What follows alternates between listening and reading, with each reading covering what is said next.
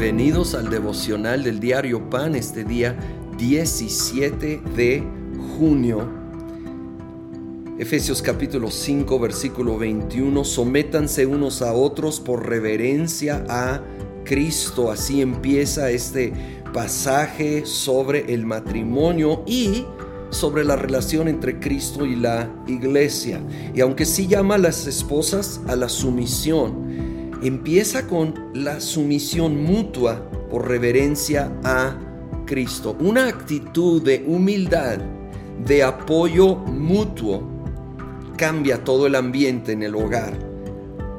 Y luego el 25 dice, esposos amen a sus esposas, así como Cristo amó a la iglesia y se entregó por ella para hacerla santa. Él la purificó lavándola con agua mediante la palabra, para presentársela a sí mismo como una iglesia radiante, sin mancha, ni arruga, ni ninguna otra imperfección, sino santa e intachable.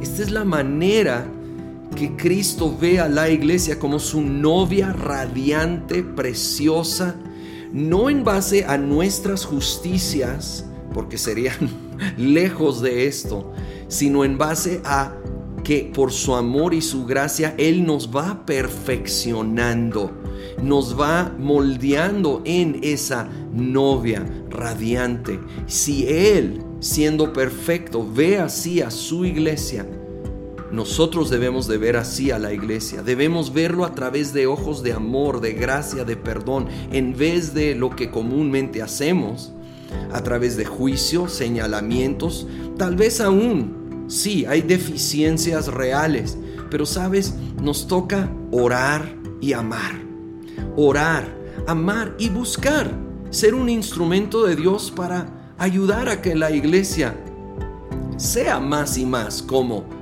Cristo. Y si nosotros buscamos ser, hacer nuestra parte, créeme que Dios va a usar a muchos de nosotros como instrumentos de Él para ir haciendo esa obra de purificación de su amada iglesia. Y esto nos llama a amar de esa manera dentro del matrimonio, ¿sí?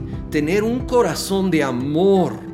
Sí habla del esposo a la esposa, pero creo que también entendemos que es un ejemplo para todo cristiano de amor, de amor, amor sacrificial, porque Jesucristo sacrificó su misma vida en la cruz por nosotros, por un pueblo lejos de perfecto que Él está perfeccionando en su amor. O oh, que nosotros podamos amar así primero los casados a nuestro cónyuge, esposos a nuestra esposa, también esposas a tu esposo, y a nuestros hijos, hijos a padres, pero no solo en la familia natural, en la familia de la fe, que nosotros busquemos reflejar el amor de Cristo Jesús hacia la iglesia los unos hacia los otros. Y repito, esto va a ser parte de lo que Dios usa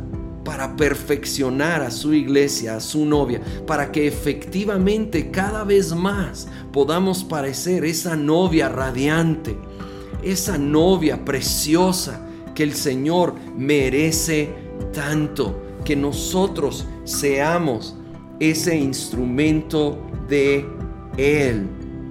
Oh, cómo necesitamos nosotros esta enseñanza. Dice el 29, pues nadie ha odiado jamás a su propio cuerpo, al contrario lo alimenta y lo cuida así como Cristo hace con la iglesia porque somos miembros de su cuerpo. Somos su cuerpo, somos su novia. Y estas metáforas nos deben de impulsar a amar, a perdonar, a apoyar, cuidarnos los unos a los otros en amor, por amor y reverencia a Cristo Jesús sobre todas las cosas.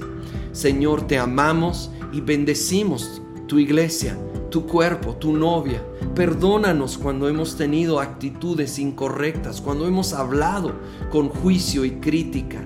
Perdónanos trae convicción cuando lo hacemos y ayúdanos a ver con tus ojos de amor, ver el potencial que tú has depositado en la iglesia y amarnos, perdonarnos, fortalecernos, apoyarnos los unos a los otros en el nombre de Cristo Jesús. Amén.